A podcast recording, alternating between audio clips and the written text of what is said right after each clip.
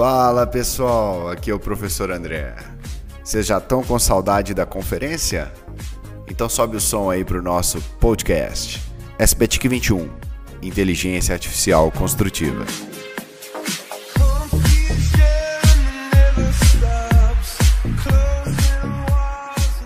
Bom, então vamos dar início ao nosso painel de Machine Learning, aprendizado de máquina.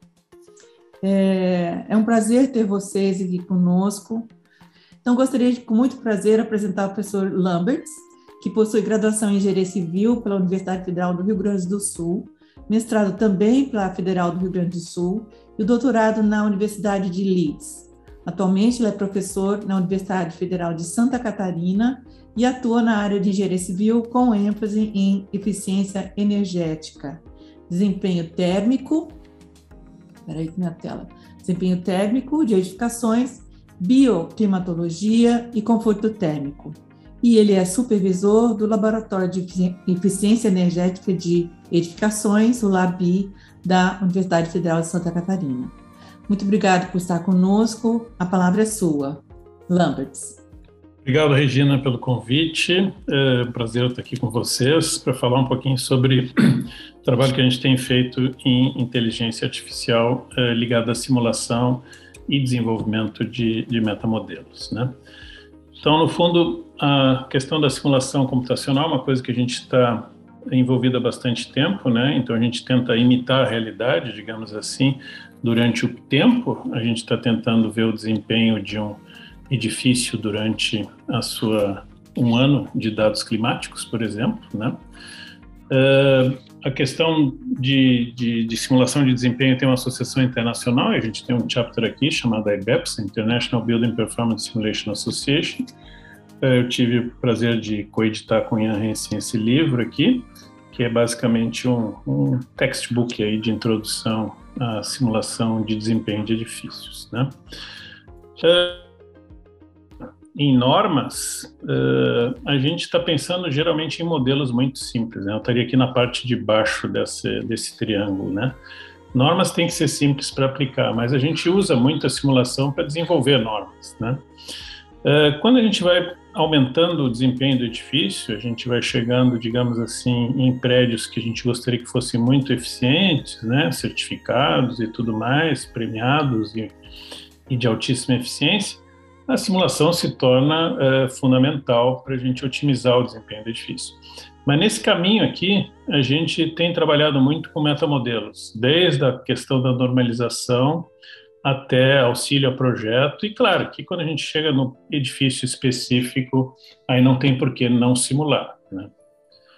Então, quando a gente simula um edifício, basicamente a gente está entrando com as variáveis climáticas, a gente entra com as cargas internas e a gente entra com a descrição da envoltória do edifício, né? paredes, coberturas.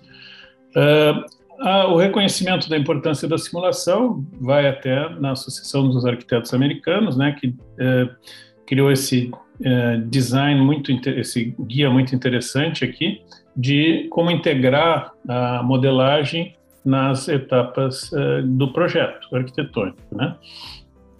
Muito útil para a gente enxergar mais a modelagem nas primeiras etapas e não simplesmente no final querendo comprovar se o prédio é eficiente ou não.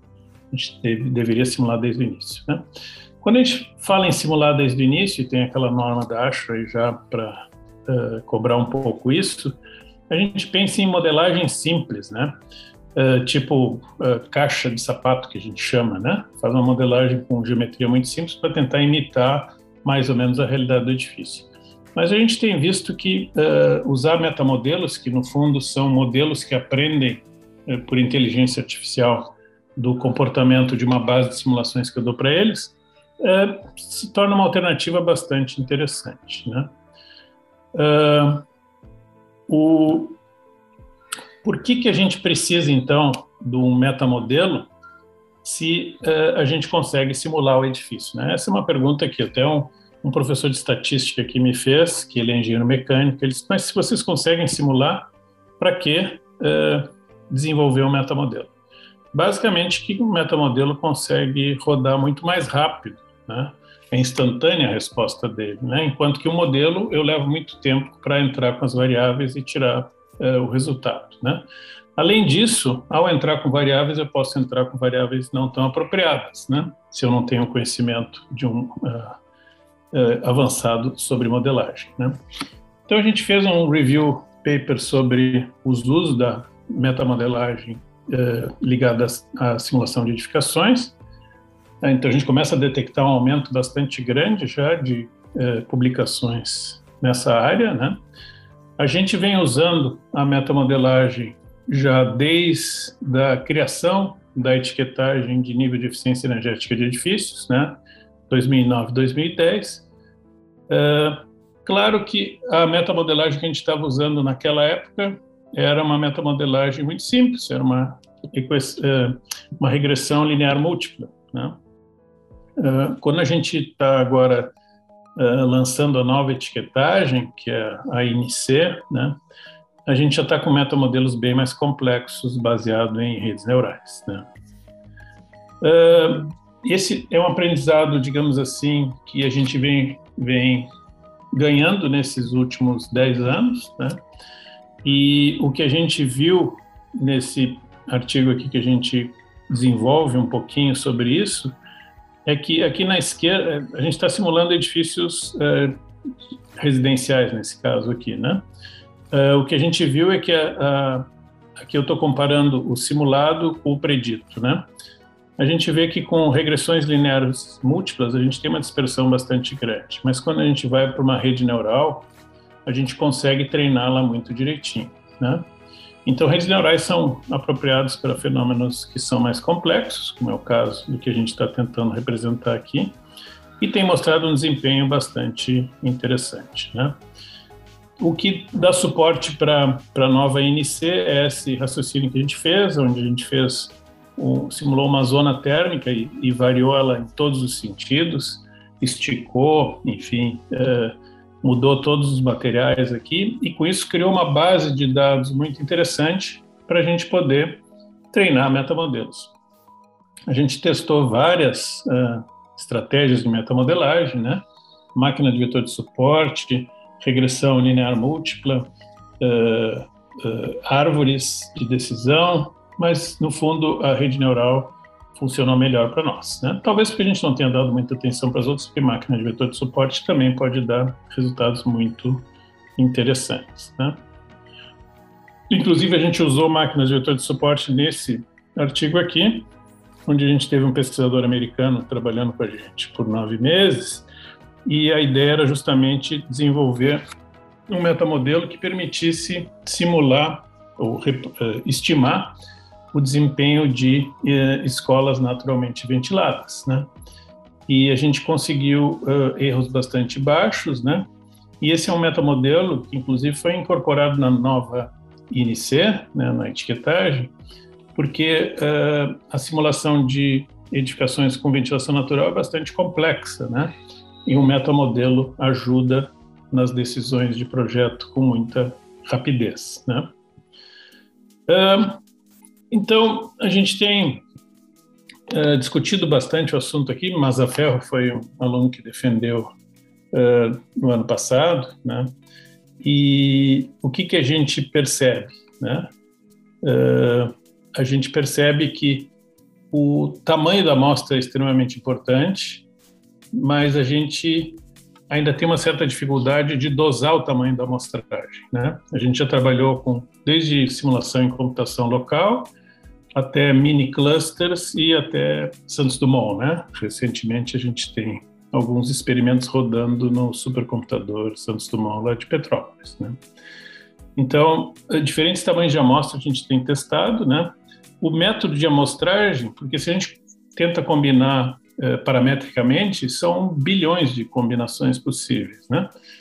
Eh, o, que um, o que um modelo de simulação consegue fazer, né?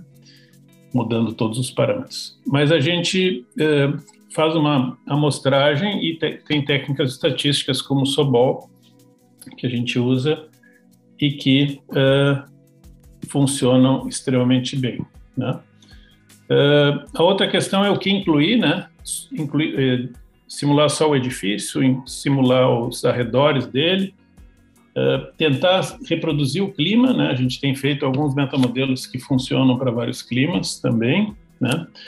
Metamodelos que incluem os prédios na vizinhança, né? Então a gente começa a ficar numa uma modelagem bastante complexa já, né? Uh, e também depende um pouco do, da função do nosso metamodelo, né? Se a gente está querendo fazer uma etiquetagem, que foi onde a gente começou, ou a gente quer desenvolver ferramentas para apoio ao projeto, que são muito interessantes, né? Ou eventualmente até algum estudo de caso, buscando otimizar ele antes de fazer a simulação uh, detalhada, né? Uh, claro que o BIM entra uh, muito forte nessa questão, né? Vem entrando na, na indústria da construção de uma forma bastante significativa, com algum atraso, eu diria, né? Porque a gente tinha expectativa de que em 2021 a gente já estaria com o BIM conversando com a, a modelagem energética de uma forma mais fluida, né? E as coisas ainda não são tão fluidas quanto a gente gostaria. Mas a gente tem feito alguns experimentos também de combinar metamodelos com BIM, né? Isso aqui foi uma dissertação de mestrado de um aluno nosso, que botou o metamodelo da etiquetagem dentro do BIM.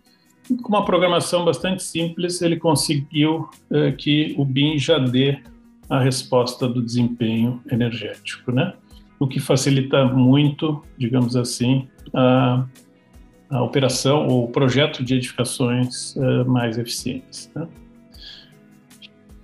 Então, essa era uma breve apresentação do que eu queria falar aqui para vocês. Né? Então, no fundo, a simulação de edifícios uh, é muito importante né, para desenvolver edifícios e cidades mais resilientes, né? mas ela é complexa e então a gente tem muito a ganhar com geração de conhecimento em base de dados que são usadas para treinar metamodelos. Né? Então, os metamodelos que a gente vem usando já na etiquetagem, eu acho que eles têm usos mais amplos, né? como, por exemplo, as fases iniciais de projeto, né? Uh, a integração com o BIM pode facilitar muito, né? Eu digo BIM e metamodelo pode permitir uma otimização inicial e depois a conexão BIM com Building Performance Simulation já dá uma, uh, um, uma possibilidade de otimizar melhor o, o edifício, né? Mas quando a gente está falando do projeto específico e já está falando na otimização de um edifício real, dos seus sistemas e tudo mais, a gente depende dessa, uh, desse fluido de dados entre o BIM e o Building Energy Modeling, né? que está melhorando, mas a gente ainda gostaria, a gente precisa ver alguns avanços aí. Né? Muito obrigado e com isso eu devolvo a palavra para Regina. Obrigado, Regina.